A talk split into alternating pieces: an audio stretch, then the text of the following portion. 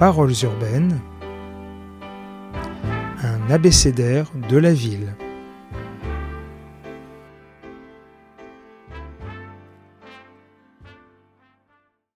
F comme forme. Bonjour André Lorty. Bonjour. Alors, le CV est long comme le bras, donc on va faire court, mais je dis aux auditeurs qu'on mettra tous les liens nécessaires euh, pour que puissent avoir une photographie complète de votre travail. Mais on va faire court, donc vous êtes architecte, urbaniste, vous êtes professeur à l'école euh, euh, d'architecture de, Paris-Belleville. Euh, vous avez un, énormément de production. Vous avez d'abord travaillé sur le Canada, si j'ai bien compris, si j'ai bien suivi. Je, suis en fait de Montréal. Ah bah alors voilà, moins ceci explique cela, ça, je l'ignorais. Et, et puis vous avez travaillé bah, sur beaucoup de choses, évidemment ce qui va être un peu l'idée de l'abécédaire dans ce qu'on va appeler la forme urbaine définition assez floue qu'on pourra avoir, mais on va discuter de tout ça. Et surtout, vous êtes là parce que comme vous parlez dans une librairie, on est libraire, on est là pour défendre des bouquins et d'un livre dont je suis ravi de sa réédition qui s'appelle euh, Des fortifs au périph aux éditions du Pavillon de l'Arsenal, euh, livre qui était euh, sorti dans les années, début des années 90, qui a été réédité et enrichi et qui sera formidablement un fil rouge parce qu'il y a énormément de choses dans, cet ouvrage qui permettra de, de, faire cette conversation. Et alors, on va commencer. Je l'ai trouvé par hasard, vraiment par hasard, parce que je me mettais, je relis rarement les livres. Et là, je sais pas ce qui m'a pris, je me suis mis à le relire. Et donc, je voudrais commencer par le grand Italo Calvino, et qui dit Le catalogue des formes est infini, deux points. Aussi longtemps que chaque forme n'aura pas trouvé sa ville, de nouvelles villes continueront de naître. Là où les formes épuisent leurs variations et se défont, commence la fin des villes. Alors avant de poser ma première question, qu'est-ce que ça vous inspire, ce que dit Italo Calvino? J'imagine extrait des villes invisibles. Euh, Absolument. Et, euh, mais bon, ce livre, j'ai lu, lu il y a très longtemps avec euh, un grand plaisir. en fait, il, tout ce qu'on peut dire sur les villes, il le dit de manière assez poétique et euh, euh, synthétique. Et, euh, donc oui, je pense qu'on peut trouve, on trouve tout ce qui concerne les villes. et pour vraiment répondre à votre question, il faudrait que je me penche sur la phrase et que j'en pèse tous les mots parce que je pense qu'il a, il a dû l'écrire comme ça lui-même. Donc c'est un peu euh, voilà, donc je, je peux répondre au-delà. En fait, ma question, c'est que est-ce que la, la forme urbaine est intrinsèque à la ville Est-ce est-ce qu'il y a une imbrication tellement puissante euh, S'il n'y a pas de forme, il n'y a pas de ville? Est-ce qu'on pourrait démarrer comme ça? Euh, S'il n'y a pas de forme, il n'y a pas de ville. je pense que les, villes ont, elles ont, les formes qu'elles se donnent. Euh, et euh, euh, elles ont les formes qu'elles se donnent et c'est à nous d'en comprendre la généalogie. et généralement, la, forme qu'elles ont et, raconte leur histoire. le, racontent leur histoire, les, collisions hein, qui, ont, qui, qui, qui, qui, sont à l'origine de, ce qu'on a sous les yeux. Quand je dis les collisions, évidemment, on pense à, aux percées haussmanniennes, etc. Mais parfois, les, collisions, c'est un peu comme euh, quand on observe les étoiles, hein, les collisions peuvent prendre des années, hein, des dizaines d'années. Euh, la collision entre deux règles urbaines, par exemple. Ce qu'on retient généralement, c'est ce qu'on ce qui, ce qui nous frappe, c'est qu'on a sous les yeux. Euh, dans le quartier ici, c'est clair. Hein, euh, il suffit de traverser le boulevard euh, ou d'aller un peu plus loin à l'est et on, croise des, immeubles qui font 12, 14, 18 niveaux au milieu de, petites maisons en plâtre. et on se dit, tiens, il y a eu une collision. mais parfois, c'est beaucoup plus subtil quand on marche le long du boulevard Saint-Germain. Les, les, résultats de ces, de ces bon, peut-être que mon collision n'est pas absolument bien choisi, mais de ces, euh, euh, de ces télescopage entre une règle et une autre. On, a, hormis ces, événements comme celui que je décrivais tout à l'heure, qui, se passe juste à côté ici à Belleville, on a, on a une tendance à, lisser les formes, je pense. Et, et les, et les je pense je Paris être un très bon exemple de euh, l'effort qui a été fait pendant des siècles pour justement faire en sorte que euh, ces collisions ne soient pas trop apparentes. Euh, et il y a une attention à travers la règle. Quand je dis la règle, c'est ce qui, ce qui fait qu'on peut construire à telle hauteur, que la forme du toit sera, sera plutôt arrondie ou plutôt à la mansarde, qu'on pourra occuper euh, des, parcelles de, manière euh, euh, extensive ou moins. C'est tout, tout ça la règle. souvent, je parle du ciel de la règle. Et la forme urbaine parisienne, dans la forme urbaine parisienne, on voit que les horizons d'attente changent, mais changent de manière assez subtile à travers la règle. Et le ciel de la règle, hein, le ciel de cet horizon, si je puis dire, bouge euh, et, euh, les, et, les, rencontres se font de manière assez, fine. Et on a cette tendance, ce que je disais, euh, c'est là-dessus que j'étais parti, on a cette tendance à retenir une image mentale de la ville qu'on lisse soi-même. Hein, et qu'on euh, et, quand on se remémore euh, un, travelling le long du boulevard Saint-Germain, on a le sentiment que les immeubles sont semblables, alors que ce n'est pas du tout le cas. Quand on, va voir de plus près, on se dit mais que, fait, cette, euh, que fait cette, cet immeuble ici? C'est bizarre, j'avais oublié. mais en, vérité, on, a tendance à, à uniformiser en quelque sorte les formes urbaines, me semble-t-il.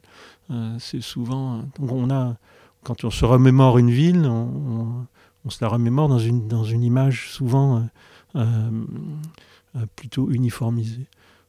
voilà, donc les, les, chaque ville sécrète sa propre forme, et un des grands plaisirs qu'on peut avoir à découvrir les villes, c'est d'en comprendre la généalogie, d'en comprendre. De, de c'est ce que je dis à mes étudiants quand, en début de, de semestre. J'ai un cours qui s'appelle Forme urbaine, en l'occurrence. Et euh, je leur dis, euh, on va essayer, on, va s'interroger, mais comment est-ce qu'on en est arrivé là hein? Et, euh, Ça a failli être ma question. Alors, il y, avait un, un célèbre grand fonctionnaire français du temps de la reconstruction française de post-deuxième guerre mondiale qui s'appelait Bloch Léné et qui racontait, euh, ça va toujours marquer parce que ça a énervé beaucoup d'architectes et d'urbanistes, il disait que les villes, au final, c'est comme le gazon anglais. Il faut l'arroser, le travailler pendant 200, 300 ans, voire 400 ans, et à partir de là, ça devient quelque chose. Alors, je comprends que ça puisse énerver, mais est-ce que c'est comme ça que les choses pour vous, dans ce rapport à l'espace et au temps, que se fait la forme urbaine? Euh, en partie, mais euh, euh, je pense que le, propre de la ville, c'est euh, de. Comment dire de, C'est d'être traversé par de multiples temps. donc il n'y a, pas que le temps long, celui des deux ou 300 ans que, auquel vous faites référence à travers Bloch la ville, ben, c'est Marcel Roncaillolo qui le disait très bien. Pardon, il, euh, disait le, la ville, c'est du temps stratifié. Hein, euh, et ce sont des temps stratifiés, en fait, euh, me semble-t-il. Je me souviens d'avoir une discussion avec lui et je, parlais de temporalité. Il me disait, mais André, on pas besoin de... Le temps, ça suffit, on n'a pas besoin de temporalité. Mais non, je pense que cette notion de temporalité, c'est c'est le rapport d'échelle des temps, euh, les temporalités. Euh, et il y a plusieurs échelles de temps dans une ville, et, euh, parfois les, événements qui contribuent à, la constitution de cette forme se déroulent dans des temps courts, ils sont proches de nous, mais informent quand même la forme, donc sans nécessairement devoir compter sur un temps très long pour que les choses se constituent. Dernière question d'ordre un peu général, un petit peu provocatrice. Alors, on ne peut pas échapper à ça. Le rôle de l'architecte ou de l'urbanisme dans... Euh, le mot est mal adapté, mais il n'y en a pas un autre qui me vient de la fabrication presque de la forme. C'est quoi son rôle réellement? Moi, j'ai un jugement de valeur assez simpliste sur cette question, et donc euh, mettez-moi à niveau. Euh, en, parlant justement de ce, de ce, livre il y a quelques jours, euh, j'étais avec une journaliste qui, qui, dit, qui me demande, enfin, qui a abordé la notion de plan. Et bon, quand on dit urbaniste, on pense plan. Souvent, en tout cas. Oui, oui. Ben, il se déplace rarement sans. C'est assez juste. Et, bon, même si euh, c'est un urbaniste qui dit euh, monte mon rôle, c'est euh, la participation, etc. Il y a un moment ou un autre, en, tout cas venant d'un métier comme le mien, architecte, l'urbaniste, quand il est architecte, son rôle, c'est de confronter les possibles à la matérialité de l'espace concret de la ville. Et il y a un moment, il n'y a pas le choix le tramway, la piste cyclable, ça, ne rentre pas. Hein. donc il faut faire des choix et c'est pas à nous, euh, c'est pas à l'urbanisme de faire le choix, c'est de mettre euh, ceux qui ont à faire le choix devant les possibilités euh, qu'offre la réalité matérielle pour réaliser des, des, choses. Donc ça, ça amène à, ce qu'est un plan et ce qu'est l'urbanisme. Le, le, plan, c'est un médiateur. C'est un, médiateur vertical, c'est entre une intention, un programme, une volonté politique et technique, hein, qui, euh, est un choix politique, et la matérialité de l'espace concret hein, du territoire qui doit recevoir cette intention. Donc c'est un médiateur vertical.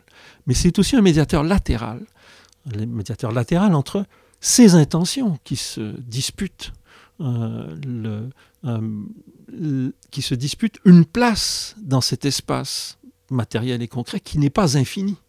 Il est fini. le rôle de l'architecte, c'est de le mesurer. C'est un rôle métrique.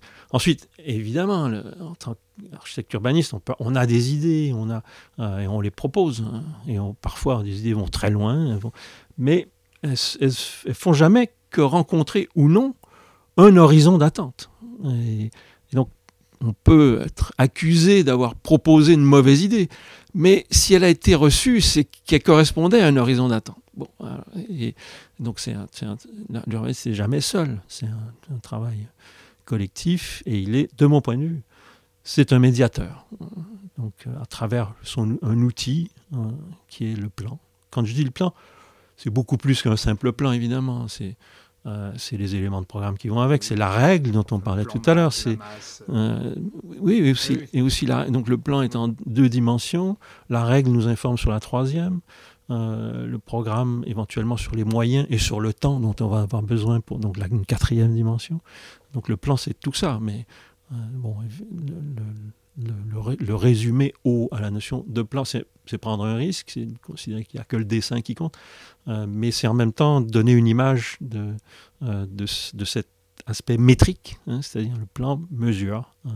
donc il mesure le territoire matériel et la possibilité ou non de faire telle ou telle chose et de, de faire se rencontrer, cohabiter ou pas. Euh, les tramways avec les poussettes hein, et, les, et les poids lourds, et, etc. Alors justement, euh, là, on a... Euh, moi, je me mouille, hein, parce que c'est un, livre formidable, je ne vais pas, tourner autour du pot. Pour moi, c'est une vraie joie, cette réédition. Et donc là, effectivement, euh, c'est presque... Non seulement vous nous racontez une histoire, donc avec Jean-Louis Cohen, mais c'est aussi une aventure, parce qu'il y, a un nombre de procédures. Donc là, on a une forme précise, donc on a une enceinte qui va encercler Paris, et on va suivre ce qu'on va faire ou défaire. Et petit à petit, euh, là, on va peut-être reprendre votre question initiale, comment on en est arrivé là Alors là, on a une forme urbaine qui s'inscrit dans l'histoire avant qu'on regarde la, destruction, la démolition de, l'enceinte. L'enceinte, c'est quelque chose qui s'est inscrit vraiment dans, dans, le temps long, dans le temps long, pardonnez-moi. Et est-ce qu'on peut dire que ça, ça fait vraiment forme urbaine? Euh, c'est oui certainement. En, revanche, cette forme, elle est en tant que forme urbaine, elle est impensée. Elle est impensée. C'est pas une forme urbaine, c'est un dessin militaire stratégique. C'est-à-dire, je, je, donne, parfois ce, cette image. Euh, dans les années 1830, euh, le, bon, on a des mauvais souvenirs, Paris ville ouverte, euh, euh, l'armée prussienne euh, s'approchant de Paris, enfin, etc. peu importe. ben, la France est dans des situations politiques internationales un peu, bon, un peu tendues, et on se dit, tiens, il faudrait peut-être peut réfléchir. Là. En fait, ce qui est intéressant dans ce, ces questions militaires, c'est que la perception de l'espace change avec le temps. Hein. Donc il y, a, une époque où la France est perçue comme étant un territoire tellement grand qu'on n'a pas besoin de défendre les villes. C'est plutôt euh, à l'extérieur qu'il faut défendre. C'est l'accès au territoire lui-même qui, euh, en soi est, une défense des villes compte tenu de la dimension du territoire. Et puis, euh, la perception du territoire change pour des raisons diverses, les moyens mécaniques de déplacement, etc. On se dit, tiens, c'est finalement, on n'est pas si loin que ça euh, du risque. Donc on va protéger les villes à nouveau. Euh, et donc il y, a ces, y, ces, y, a ces effets de balancier. Hein. Euh, on reviendra à la protection du territoire ensuite avec la ligne Maginot, par exemple, et, le territoire national. Et en vrai, Grand succès d'ailleurs. Oui, oui, formidable. Non, mais en général, on dit que les militaires sont en retard d'une guerre. Hein. Bon, peu, importe. Et donc, je reviens à mon histoire. Donc, on se dit, il faudrait défendre Paris. Alors, la première, euh, solution, c'est il y a une, il y a enceinte, c'est pas une enceinte militaire, c'est une enceinte fiscale, c'est celle, le nom de laquelle on se trouve là, hein, qui est en gros la ligne 2, la ligne 6, euh, hein, les, ce sont les, boulevards, boulevard des, fermiers généraux. L'enceinte fiscale des fermiers généraux, on se dit, tiens, finalement, on peut peut-être renforcer un peu ce dispositif et construire des forts. Euh, et donc les militaires regardent le territoire, ils, ont pour ça, ils ont, euh, ils ont un logiciel qu'on n'a pas, hein. euh, la topographie, les points de vue, la, forme du, les paysages lointains, etc. Il faut, il faut les maîtriser, donc on positionne des forts en fonction de ça. Et puis un débat politique qui naît, mais les forts peuvent se retourner contre la ville. Là dernièrement, commémorait la commune, on sait que c'est arrivé. Hein. Et donc, il y, a un mouvement politique qui dit non, il faut un mur. Et finalement, on construira les deux. Hein, on fera plaisir aux deux bords. Hein. on, est déjà euh, dans, la, décision politique du en même temps, euh, euh, pour reprendre une, une rhétorique actuelle. et on construit donc les forts et le mur. Et le mur, qu'est-ce qu'il est en fait? Comme dans les dessins d'enfants, quand on, on, joint les, les, points noirs euh, associés à un numéro trois, et apparaît une fleur, une marguerite ou une tête de clown, là c'est Paris qui apparaît. On rejoint les forts qu'ont dessinés les militaires et ça donne l'enceinte qui sera construite à partir de 1840 et donc le tracé de la ville tel qu'il est aujourd'hui. Un siècle et demi, presque deux siècles après, le, le tracé et celui qui a été dessiné par les militaires. Donc, en tant que forme urbaine, c'est un impensé. C'est un dessin militaire qui produit une forme qui aujourd'hui est ce qu'elle est et n'a jamais été pensée en tant que forme urbaine.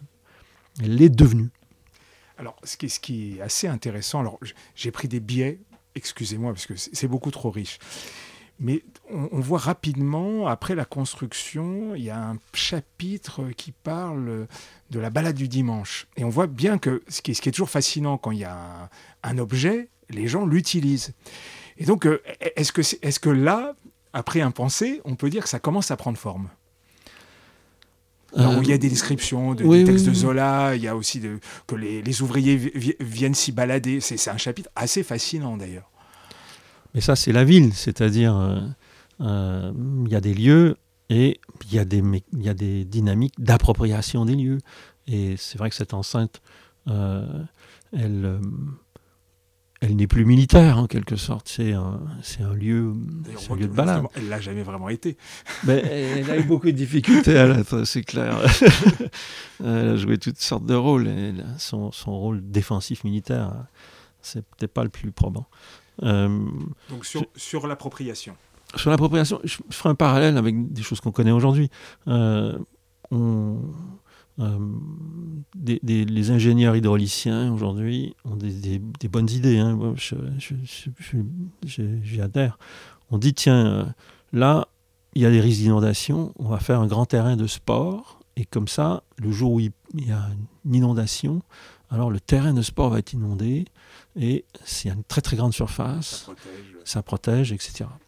Et puis les gamins, ils jouent au foot, hein, ils s'en foutent, ils en ont c'est pas leur problème que ce soit un bassin de, euh, d'expansion des crues. C'est pas leur problème. Le jour où il y a, le jour il y a, il y a une crue, ils sont catastrophés parce que leur terrain de foot a disparu. Mais c'était prévu. Et, donc, le, voilà, l'enceinte militaire, pareil, quoi. C'est un grand ouvrage, et puis finalement, on oublie peut-être que c'est, une enceinte militaire. Ça, ça, Bon, sa forme est quand même assez claire, mais, mais ça devient un lieu de promenade, un lieu sur lequel, d'ailleurs, on cultive les jardins dans les fossés, euh, sur les, sur les talus, etc. Et puis, le jour où on doit défendre Paris, ben on demande à toutes les bicoques qui sont construites d'être rasées, on demande, à, on coupe les arbres, etc. Et puis, c'est une c'est tout à coup, c'est une découverte. C'est une découverte. Il y a des textes, on a cité les Goncourt, hein, et qui finalement découvre qu'en fait c'est un ouvrage militaire. on l'avait oublié en quelque sorte. quand les arbres sont coupés, quand les, les, les, cavaliers sont... C'est les levées de terre qu'on fait sur, les, euh, sur les, le haut des bastillons pour accueillir l'artillerie.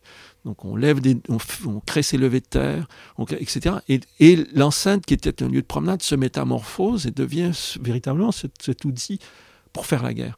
Et euh, bon, pas très efficace, c'est un autre problème, mais, euh, mais sa vraie nature tout à coup émerge et, tout le monde est saisi. Enfin, tout le monde. Les, gens qui, dont on a trouvé les témoignages qui décrivent cette situation sont saisis euh, par ce, tout, à coup la réalité de, cet ouvrage. Alors, deuxième élément que ça produit et qui va évidemment évoluer dans le fil du temps, c'est une appellation que vous donnez dans le livre du dedans et du dehors. Donc, euh, d'ailleurs, j'avais, j'avais oublié en relisant le, texte que le, boulevard des Maréchaux s'organise aussi assez rapidement, puisqu'après tout, il faut connecter tout ça, euh, tel, qu'on l'a encore maintenant, enfin plus ou moins sur ces questions. Donc, euh, je voudrais en dire quelques mots justement, parce que là, ça va jouer sur, je ne sais pas si ça joue sur la forme urbaine de Paris, mais en tout cas sur l'organisation spatiale de la ville. Rapidement, va se jouer ce qui va se jouer dedans ou dehors racontez-nous un peu ça. Comment les choses. Euh, qu'est-ce qui se passe à l'intérieur et à l'extérieur sur cette bande de 30 et quelques kilomètres? Hmm. Mais il, faut, y a une chose qui est importante dans, à avoir en tête, c'est que euh, certes c'est une enceinte militaire, mais c'est aussi une enceinte fiscale. Il y a un octroi. Euh, donc c'est un lieu, enfin c'est, une limite qui, par son rôle fiscal, euh, partage de dedans du dehors. Hein, c'est déjà euh, donc le, les, matières, euh, les consommables, etc., qui rentrent dans Paris payent une taxe, le octroi, et cette, cette, taxe renchérit évidemment les prix dans Paris par rapport à l'extérieur, et on retrouve donc il y, a un phénomène immédiat, c'est qu'on retrouve à, proximité euh, des portes, à l'extérieur de Paris, des, lieux de commerce, euh, entre autres des, euh, buvettes, des cafés, etc., mais aussi des, marchés. Les marchés aux puces sont, sont une réminiscence de ce, de ce phénomène. donc on, a donc tout de suite un, partage du dedans et du dehors. un autre partage se fait un peu dans la même logique euh, disons, financière, si je puis dire, ou économique, euh, se fait par euh, la valeur du sol. enfin, les, les prix augmentent en rentrant dans Paris, donc les moyens, ceux qui sont dans Paris, eux, sont aussi supérieurs. C'est facilement livre, on voit que ça, c'est vraiment pas un phénomène nouveau. Non, clairement pas. Et clairement pas. Et même le, euh, ce, euh, la, solidité de cette limite aujourd'hui, indépendamment de, euh, de, de, ce qui la matérialise, une de ces solidités, c'est celle-là. C'est bah, le fait que Paris n'est même plus une commune, mais un département. Hein. Euh, donc il y a multiples frontières euh, à cette limite et euh, qui, qui, est un déterminant du, dedans et du dehors et des, et des, des, niveaux économiques, disons, de l'ensemble de, ce qui se déroule dedans et dehors, clairement.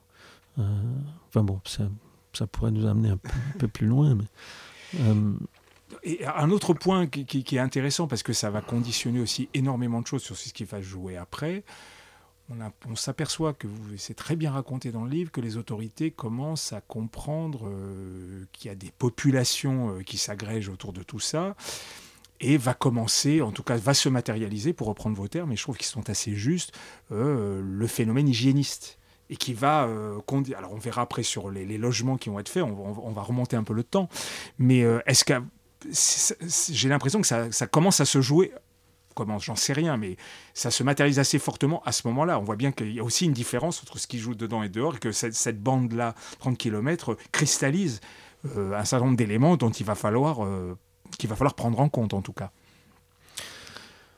Euh, oui, oui, oui, certainement. Il y a, alors, comment, par quel biais aborder ces, ces, phénomènes? Euh, bon, je disais tout à l'heure, il y a ce, mur euh, militaire, il y a une cinquantaine de portes, 52 hein, portes et poternes, euh, sur, 35 km, donc c'est à peu près un tous les 6, à 700 mètres. Donc déjà, c'est pas simple de rentrer et de sortir. Donc il n'y a pas de fluidité. Quand on rentre, on sort, il y, a, une barrière, il y a un contrôle, il y a un octroi. le, donc il y a des choses du coup, il y a des choses qui se passent dedans et qui ne se passent pas dehors. Hein.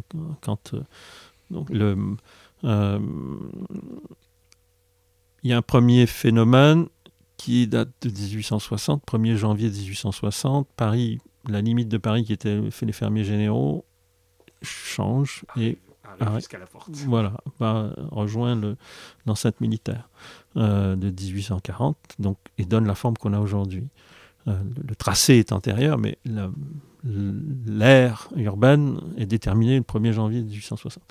Euh, et euh, commence, enfin, où se poursuit le, travail du préfet Haussmann et du, du, Second Empire sur la, sur, disons, un travail sur la forme urbaine en l'occurrence, mais aussi sur, sur, ses, euh, sur, sa, sur, la, sur sa matérialité, hein, euh, sur les dispositifs techniques, etc. Donc on, consolide cette ère.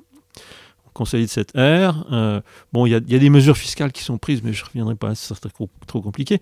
Euh, les, mesures fiscales sont prises, des, pardon, des, des, mesures de transformation sont prises qui amènent des, des mouvements de population.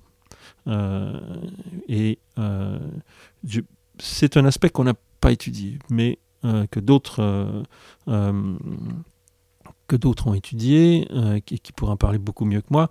Il y a des mouvements de population, il y, a, un phénomène bon, un peu d'exclusion. On, fait des travaux, des travaux au centre, on démolit des immeubles, on, s'attaque à des secteurs plus ou moins salubres. et c'est. Oui, donc il y a des déplacements de population. Euh,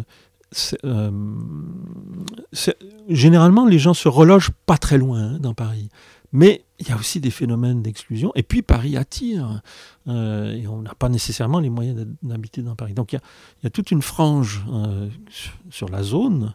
Il faudrait décrire un peu ce qu'est cette enceinte militaire, en, en, quelques mots. donc le, l'ouvrage défensif lui-même, avec son, son, euh, son fossé, son talus, euh, fait à peu près 140 mètres de, de, de, profondeur. pour dire sur ces choses-là, il y a une iconographie incroyable dans le bouquin, c'est très bien expliqué. Oui, il y a, des dessins formidables. En plus, on a fait des dessins euh, pour, pour expliquer les choses. Pardonnez-moi, continuez. Non, non, je vous en prie.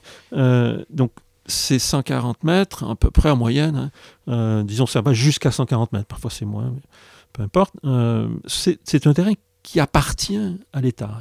Les propriétaires ont été expropriés pour construire ce mur.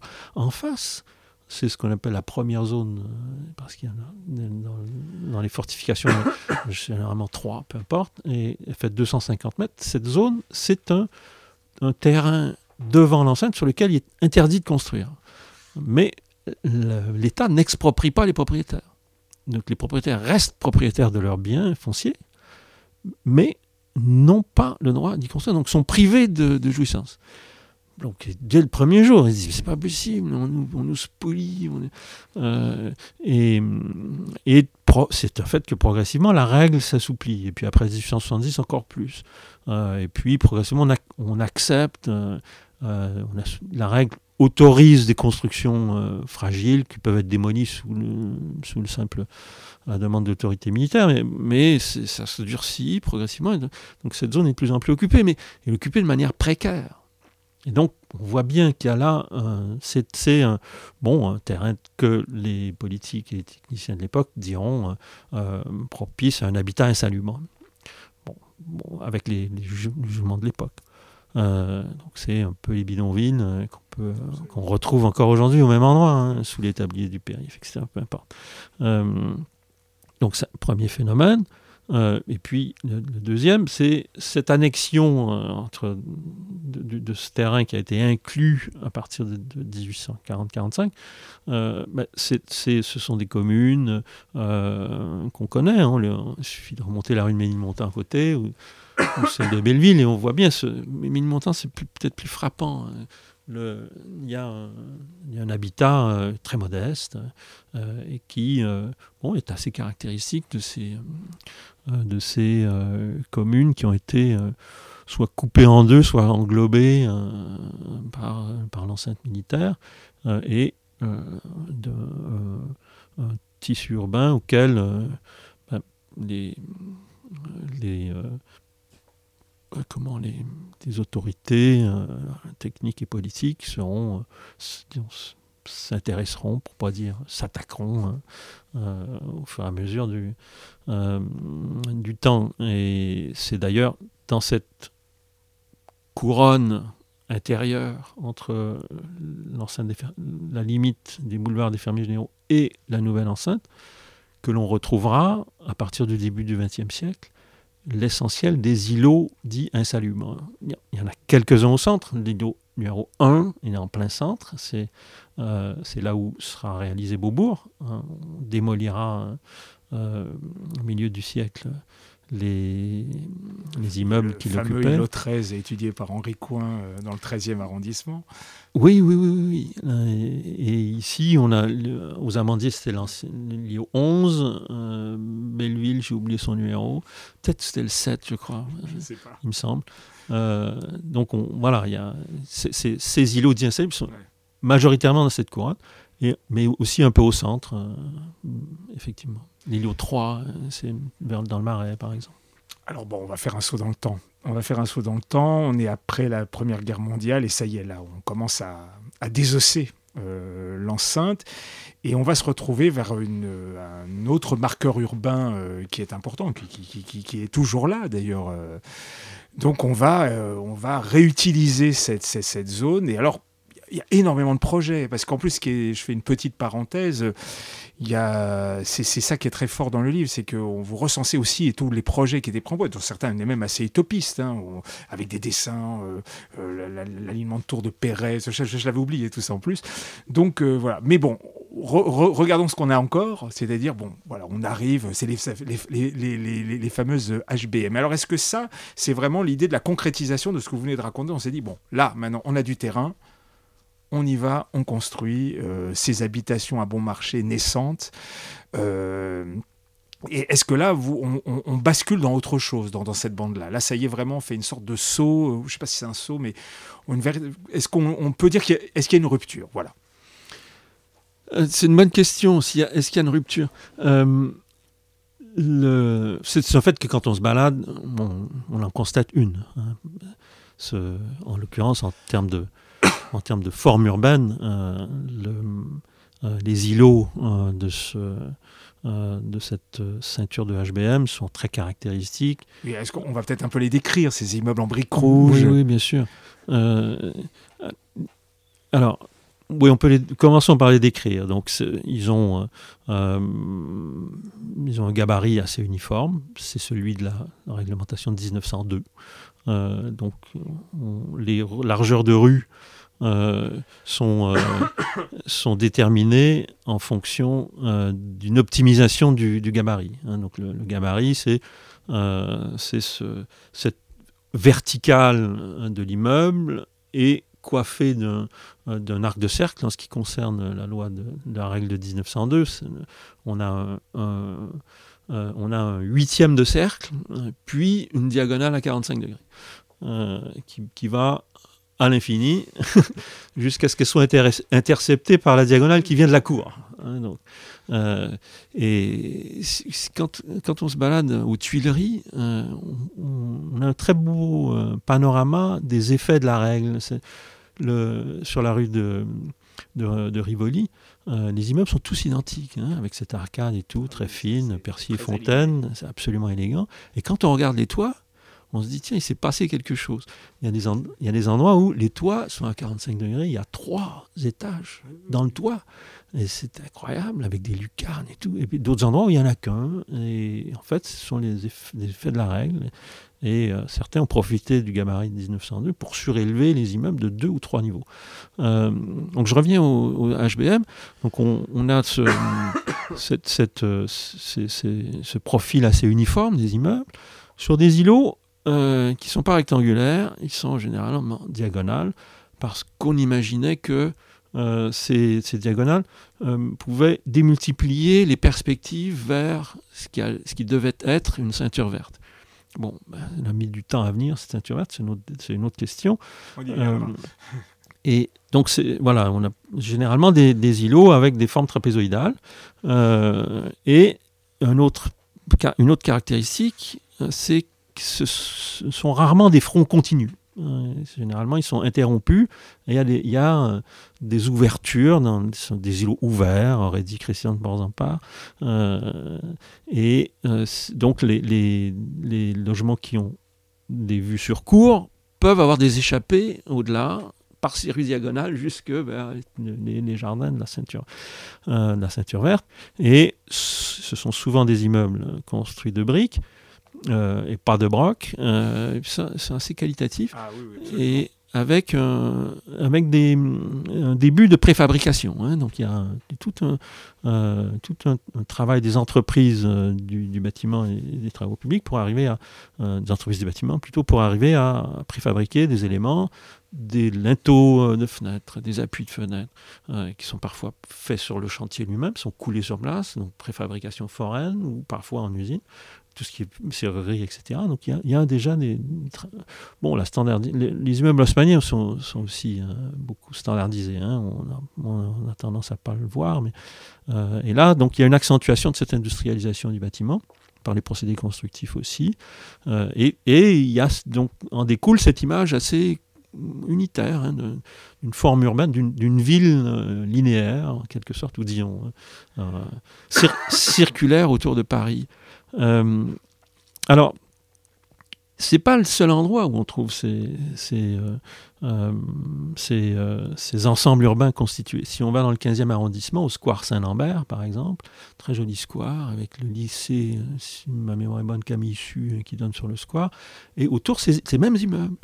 et en fait, ces immeubles sont issus d'une pensée technique sur la ville, c'est le règlement de 1902, qui vise comment pourrait-on dire, une forme d'objectivation de la forme urbaine parisienne à travers une règle. Donc, on, se pose la question, mais qu'est-ce qui est caractéristique de cette forme et qu'est-ce qui doit changer? On trouve à l'époque, tournant du 19e siècle, euh, que euh, la forme urbaine haussmannienne est assez monotone, euh, donne ses perspectives à l'infini avec le balcon qui file, etc mais bon, l'infini, c'est une forme de beauté, mais on se dit, bah, ça manque un peu finalement d'excitation là-dedans. On pourrait euh, rendre ça un peu plus, euh, euh, un peu plus sympathique. Alors, donc on travaille sur cette règle de 1902 avec la possibilité de faire des, des, beaux windows, des tourelles, des, mais finalement, on peut aussi se, dire, mais est-ce que les mètres carrés qu'on donne en plus dans ces beaux windows, ces tourelles, c'est pas ceux qu'on enlève sur cours pour,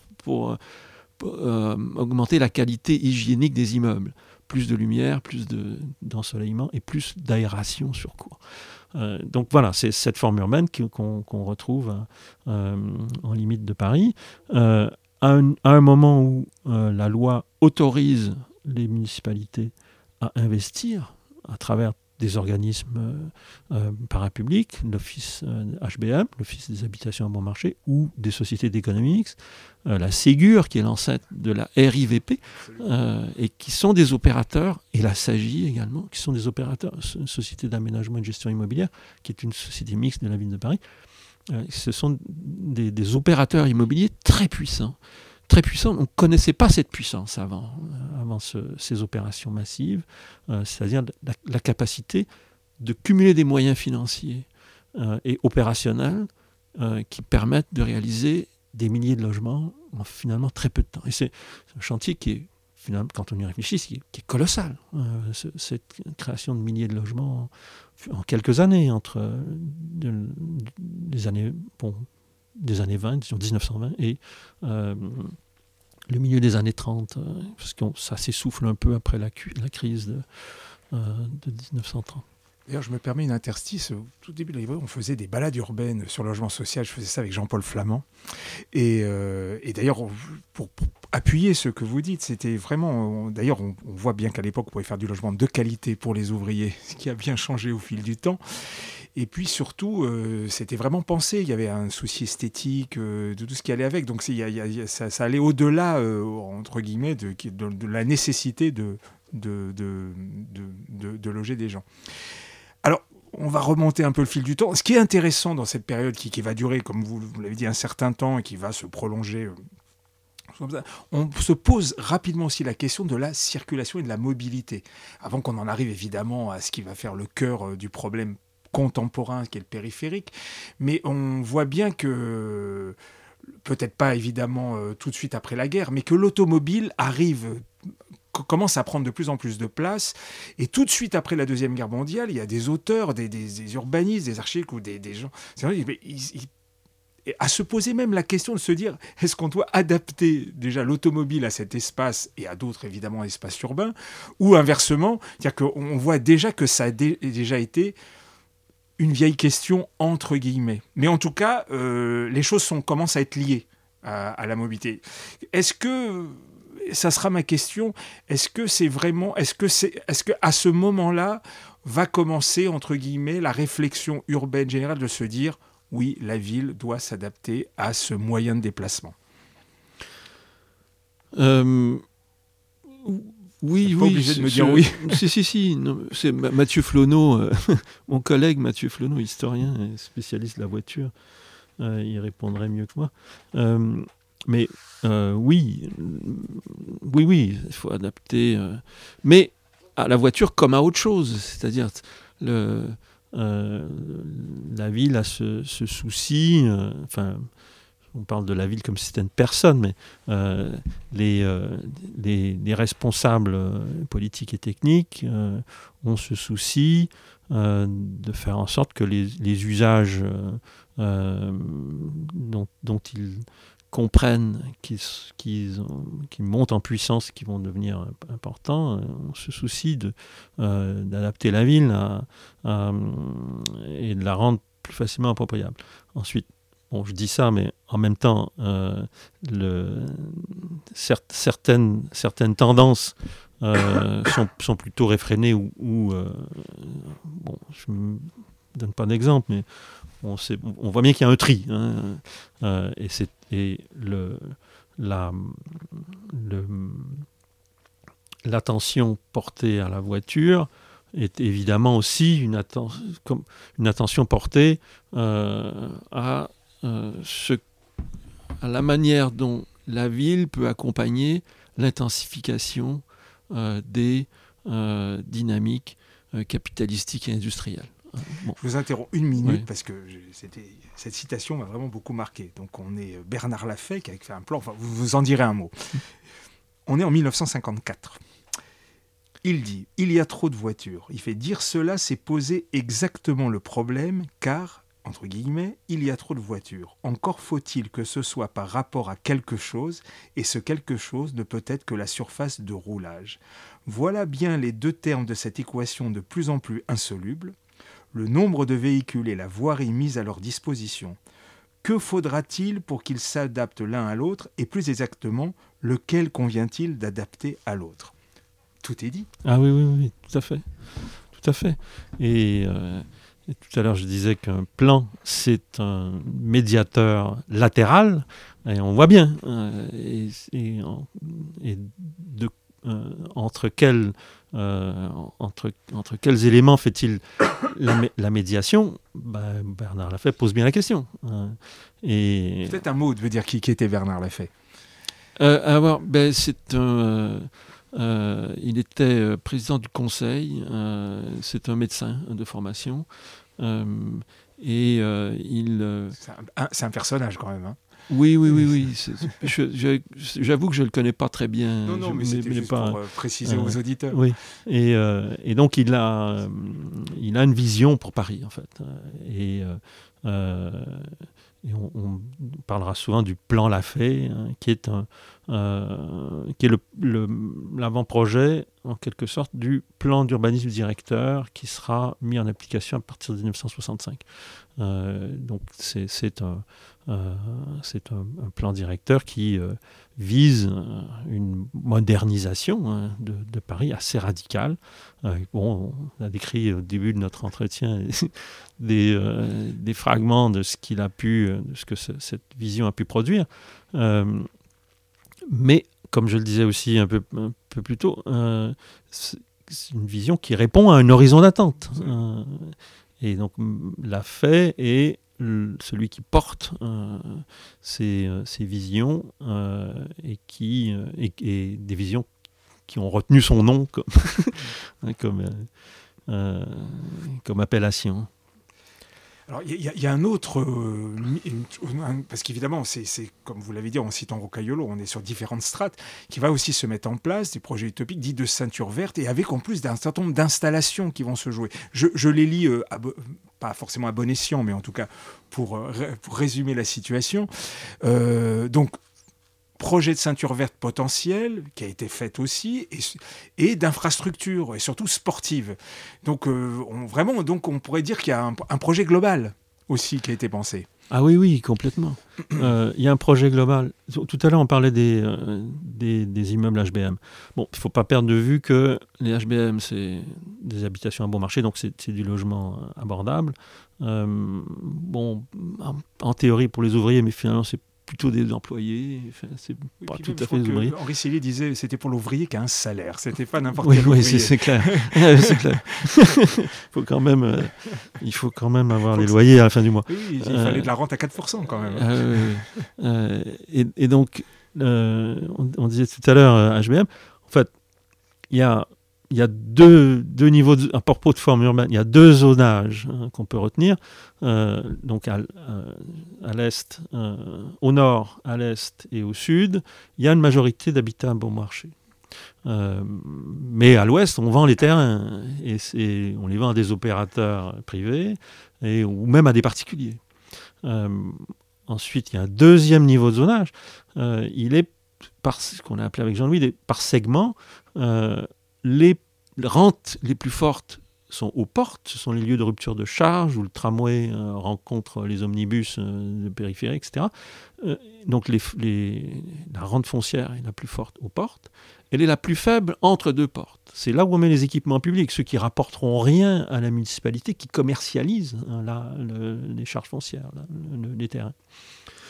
et donc entre la charge extrême et la charge nulle du milieu, il y a, y a une, répartition euh, des, types d'habitat social, donc les, euh, ILM, des, immeubles à loyer moyen ou modéré, et les HBM, ceux à bon marché, euh, qui sont plus proches des équipements publics. voilà, il y a, il y a ce, zonage qui se crée.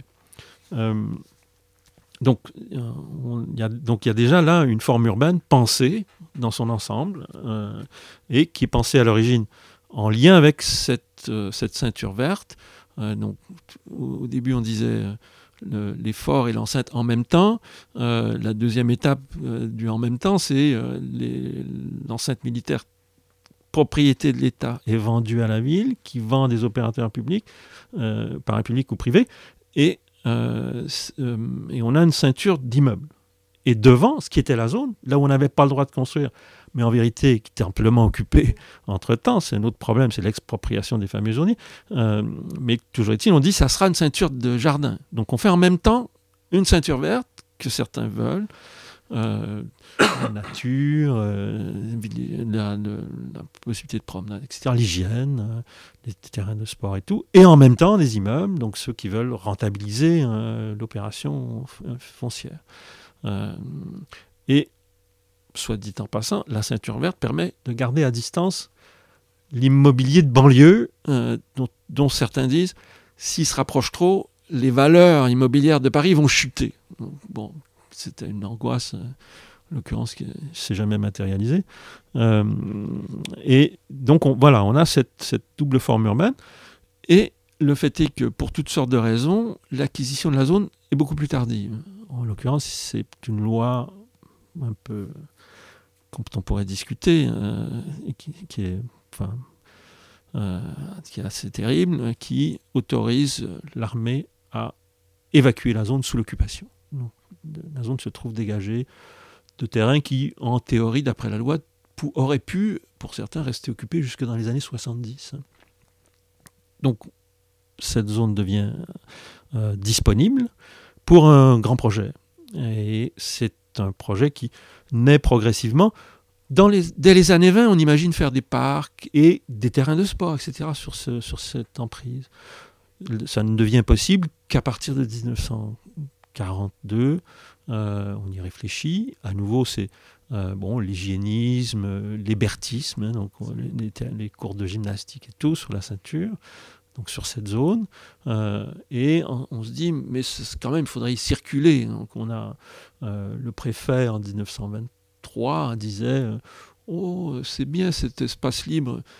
Si, l'avenir le rend nécessaire, on pourra toujours y faire une voirie.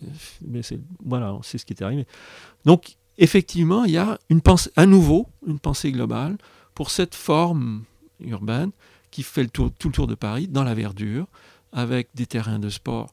Euh, et puis progressivement, à partir des années 50 et du plan Lafay, euh, il y aura une loi, euh, Lafay, qui autorisera d'y construire des immeubles sur cette ceinture verte jusqu'à hauteur de 20%.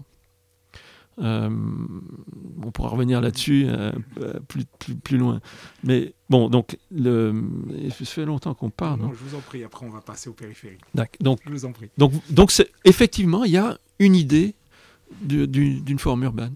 Euh, et même plus que ça, par un mécanisme euh, astucieux, euh, la loi Lafay autorise à construire 20% de, cette ceinture, à condition que le terrain ponctionné sur la ceinture soit compensé dans Paris. Alors que quand on dessine les HBM entre les deux guerres, on se dit, tiens, cette forme urbaine, pourrait partir à la conquête de la banlieue et on pourrait étendre Paris. On dit d'ailleurs, à partir de 1919, les plans d'aménagement, d'embellissement et d'extension. Et donc on est dans cette idée que la ville-centre peut s'étendre vers sa périphérie. Et d'ailleurs, il y a des dessins dans les archives incroyables où la, couronne de HBM, elle est multipliée par 10 et, elle a envahi la, banlieue. C'est un truc de dingue qu'on n'a pas publié euh, pour, diverses raisons. Peu importe. Euh, et là, on se retrouve dans un mécanisme inverse après la Seconde Guerre mondiale. Ce sont les grands ensembles de la périphérie qui ont un relais sur la ceinture. Et ce relais sur la ceinture permet de reproduire la figure dans Paris, par cette règle de la compensation. Et donc c'est l'extérieur qui vient à la conquête de l'intérieur. Il y a, une, de mon point de vue, une inversion euh, du, mécanisme, qui est quand même assez fascinant quand, quand, on, quand on y réfléchit. Absolument. Alors, dernier grand écart de notre entretien, on arrive sur le boulevard périphérique. Et franchement, j'avais une question, mais au regard de votre introduction, eh ben, je viens de changer.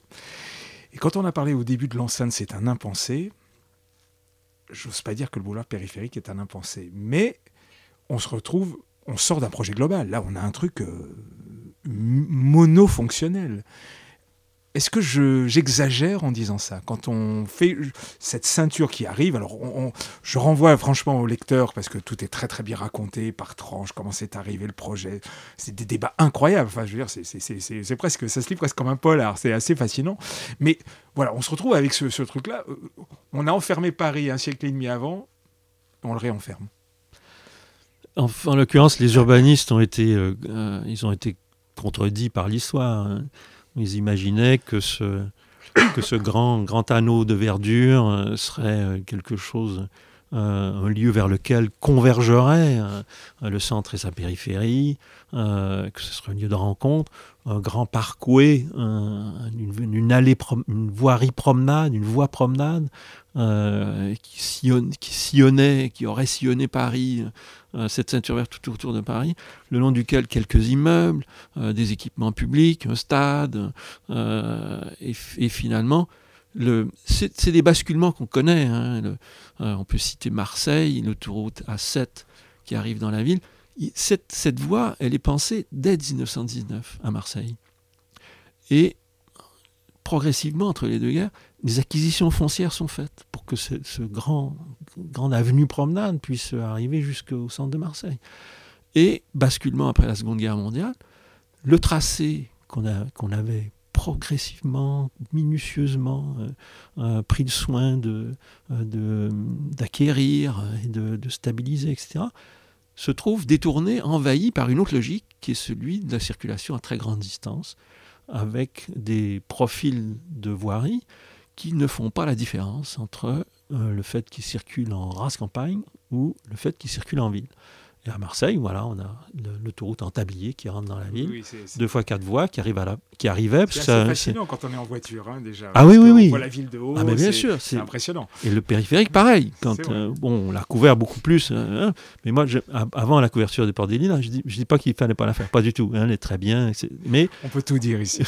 mais c'est vrai que quand on était en voiture sur le périphérique, on arrivait au sommet euh, de, euh, de cette extension de la, de, la, butte euh, de Ménilmontant, on avait une découverte de, tout Paris et qui est quand même assez, assez magique. le même effet, je ne sais pas être politiquement correct ce que je vais dire, de la voie Georges Pompidou, quand on sortait du tunnel du Pont Neuf, cette vue en contre-plongée de la ah ville, on va dire. Je sais que c'est pas bien, mais c'était facile. Non, mais c'est très scénographique en l'occurrence. C'était un des aspects qui était souhaité par ce type de voirie, mais dans la mesure où ils, sont, ils ont été, euh, se sont fait infiltrer hein, de l'extérieur par cette logique autoroutière du grand territoire, elles sont devenues autre chose. Et, et cette proximité entre ces deux fois quatre voies euh, dans la, ou deux fois trois voies et demie, ou deux fois et demie euh, jusqu'à cinq dans certains endroits. Dans certains endroits, oui, dans, dans le secteur sud vers vers comment porte de la gare, même sur la porte de Bagnoles, Ivry. C'est quasiment cinq. Oui, effectivement, oui.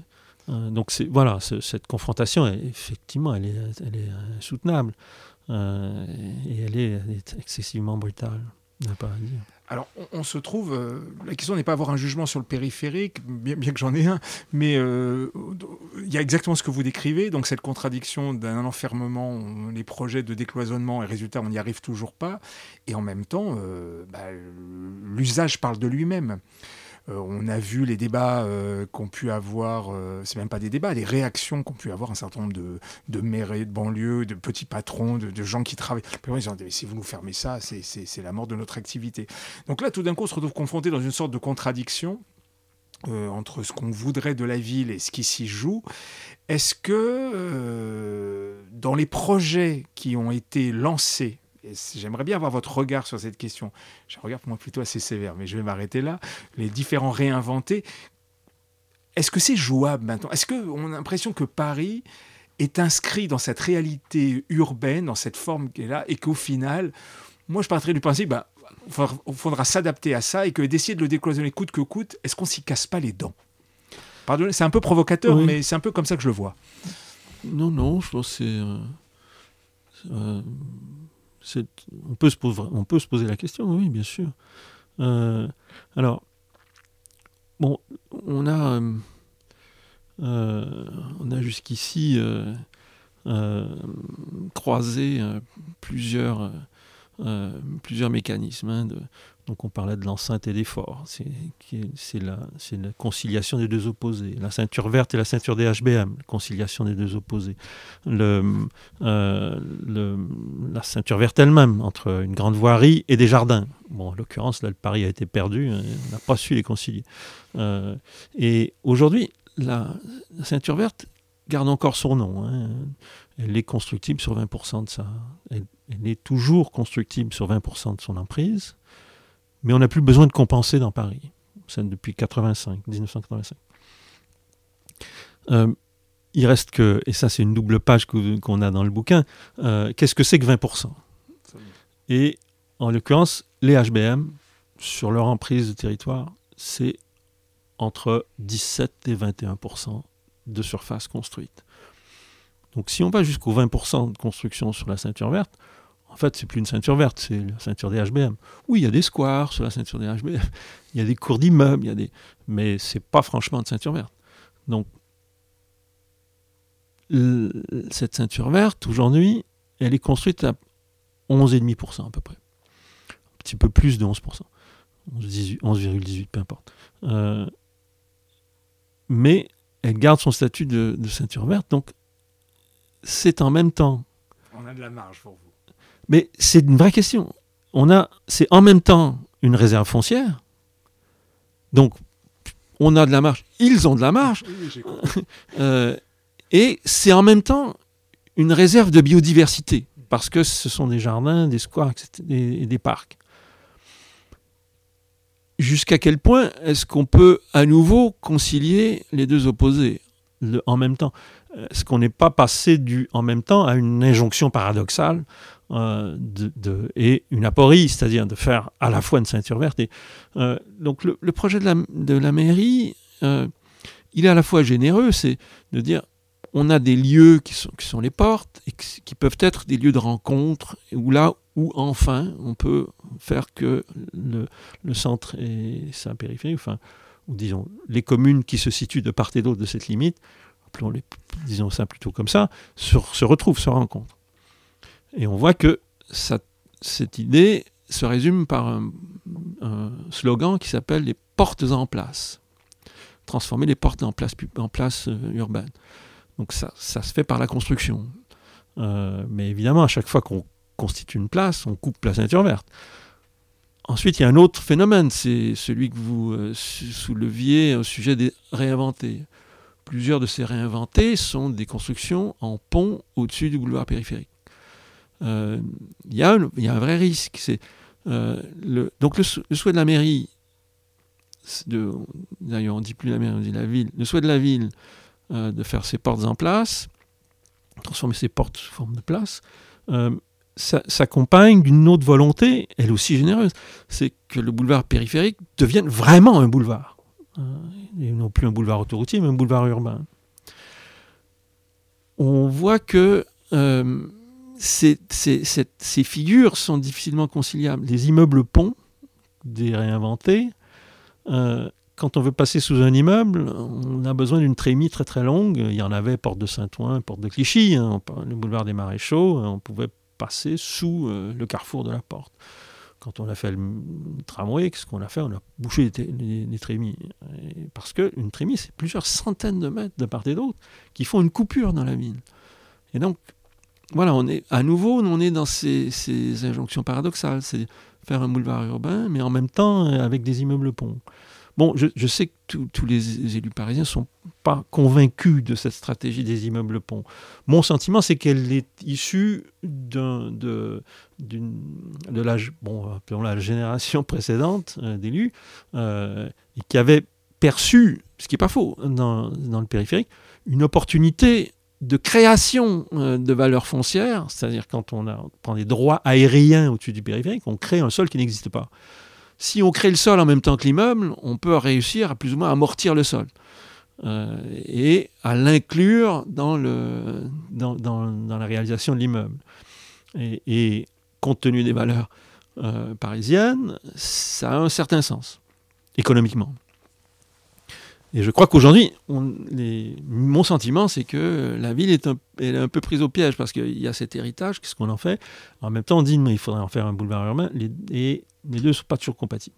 Euh, donc voilà, hein, pour résumer, on est là, euh, devant une, question qui va devoir être arbitrée progressivement, est-ce qu'on réalise les 8,5 ou 9% de foncier qui reste À quel prix? C'est-à-dire, quelle rente on en tire et qu'est-ce qu'on en perd? Moi, mon, sentiment, c'est que euh, aujourd'hui, de limiter euh, euh, ces mécanismes à une pensée traditionnelle de la transformation de la ville, c'est-à-dire quelle, quelle, est la rente du foncier, donc qu'est-ce que je peux construire dessus, qu'est-ce que ça me rapporte qui me permet de faire autre chose ailleurs, etc. Aujourd'hui, on ne peut plus penser la ville comme ça. En tout cas, on ne peut plus penser le territoire comme ça. la valeur écosystémique de cette réserve, euh, euh, de cette, éco-réserve qu'est la ceinture verte, euh, on doit pouvoir l'estimer de, plusieurs manières. Et entre autres, euh, quelle est la rente écosystémique qu'offre une ceinture verte? Et dans quelle mesure est-ce que cette rente écosystémique, la continuité euh, biologique, la, etc., dans quelle mesure est-ce qu'elle n'est pas monétisable dans une, euh, dans une métropole euh, comme Paris? Et dans quelle mesure est-ce que la décision de cette réalisation d'une ceinture n'est pas une décision qui devrait être partagée par l'ensemble des bénéficiaires de, ce, de, de cette éco-valeur, de la même manière qu'aujourd'hui, les élus parisiens pensent le périphérique comme étant un, euh, vecteur de création de richesse, parce que la mobilité, etc., ça crée de la richesse, entre guillemets.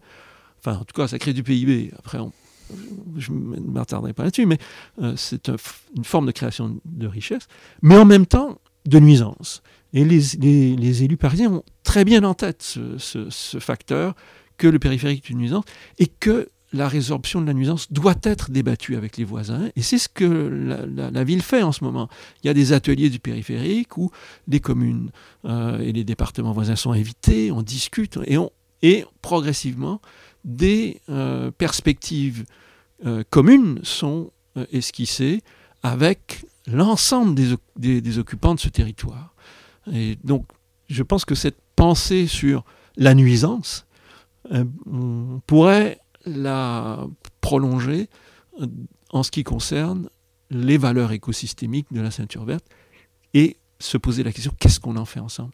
Et si Paris perd, entre guillemets, cette opportunité d'une valorisation immobilière d'une partie de cette ceinture, alors où est-ce qu'on trouve des, compensations? Est-ce qu'on peut se mettre d'accord alors pour, que, euh, pour faire des choses ensemble d'une autre manière et ailleurs? On va conclure, et d'ailleurs l'analyse est plus que pertinente. J'avais envie de vous poser une question d'ordre général et qui reviendra un peu à la à, à l'introduction qu'on faisait sur la forme, et là vous avez une description assez, assez efficace de la situation. En tout cas, le débat est plus couvert, même si j'ai l'impression que vous avez une vague idée de la situation. Mais au final, est-ce que pour vous, Paris, dans la façon dont il s'est dessiné à ce moment-là, euh, quel que soit ce qui va l'encercler, après tout, est-ce que Paris, c'est pas ça? Est-ce que la forme de Paris, maintenant, elle est, elle est là?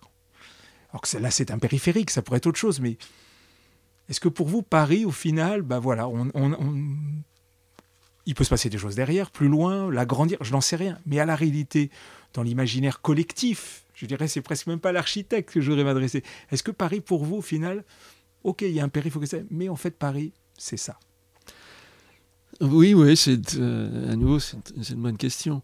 Euh, alors, bon, quand on regarde la photo aérienne, euh, on, peut imaginer toutes sortes de choses. la, figure, la figure persiste. Ensuite, quand on est sur le terrain,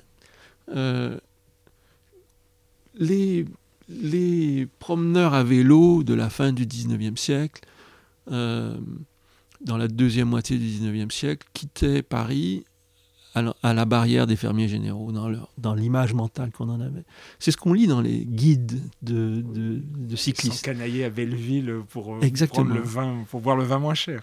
Et quand on croisait l'enceinte, on n'avait pas le sentiment qu'on était dans un ouvrage euh, circulaire autour de Paris, mais un peu comme à la, d'une certaine manière, on croise une voie ferrée euh, quand on est en balade. On se dit pas, on se dit pas, je suis dedans ou je suis dehors. hein. On se dit, je suis avant ou après. Ou je suis.